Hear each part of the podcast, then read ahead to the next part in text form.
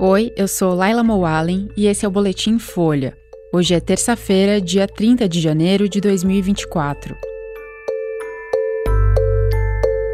Lula rebate Bolsonaro, cobra PF e diz nunca tá seguro com a ABIN. Brasil cai 10 posições em ranking de percepção da corrupção. E militares de Israel se disfarçam de médicos, invadem hospital e matam três palestinos.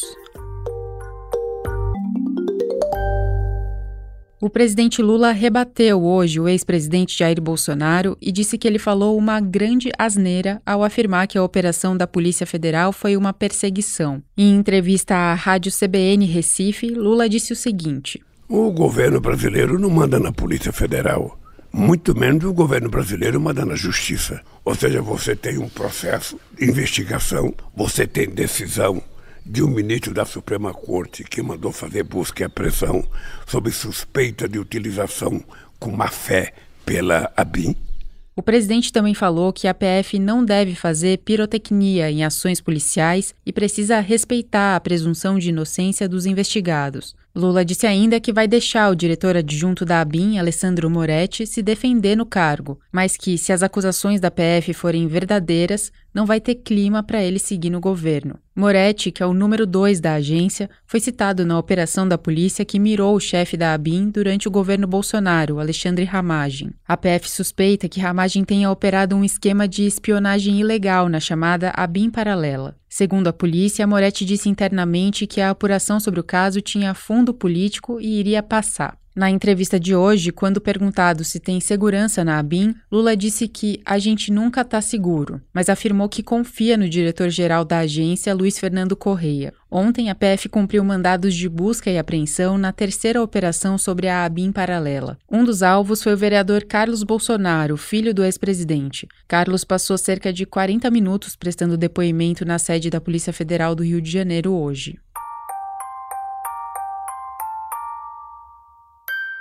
O Brasil caiu 10 posições e ficou em centésimo quarto lugar entre 180 países no ranking de percepção da corrupção da ONG Transparência Internacional. Os dados de 2023 foram divulgados hoje. A escala vai de zero, o cenário mais corrupto, a 100, o menos corrupto. A média mundial ficou em 43 pontos pelo 12º ano consecutivo. Já a pontuação brasileira piorou, de 38 para 36. Essa é a pior queda do Brasil desde 2017, quando o país perdeu 17 posições no ranking em relação ao ano anterior. Também é a pior posição do país na lista desde 2019. O relatório da Transparência Internacional diz que a gestão do ex-presidente Jair Bolsonaro é responsável pelo desmonte de mecanismos de combate à corrupção no Brasil e que o terceiro governo de Lula tem negligenciado o resgate da autonomia do sistema de justiça. A ONG criticou, por exemplo, as nomeações de Cristiano Zanin e Flávio Dino para o STF e fez ressalvas à escolha de Paulo Gonet para a Procuradoria-Geral da República, apontando a prática de um judiciário de coalizão. A Controladoria Geral da União disse hoje que resultados de levantamentos como o da Transparência Internacional devem ser vistos com cautela. Para a CGU, a corrupção é um fenômeno complexo e nenhum indicador consegue medir todos os seus aspectos.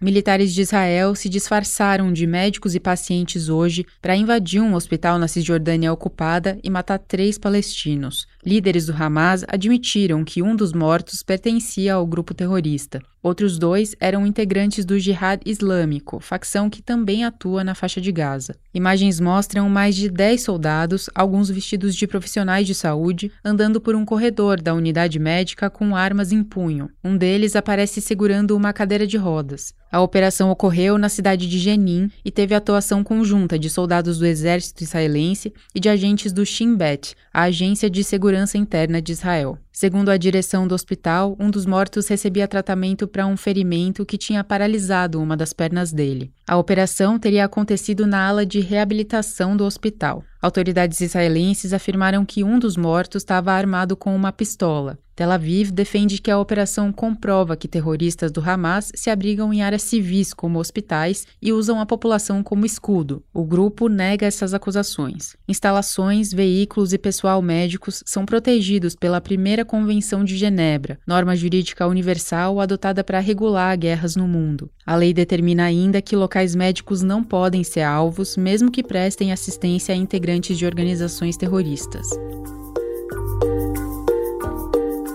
Esse foi o Boletim Folha, que é publicado de segunda a sexta, duas vezes por dia, de manhã cedinho e no final da tarde. A produção é de Daniel Castro e Vitor Lacombe e a edição de som é de Rafael Conkle. Essas e outras notícias você encontra em folha.com. Até mais!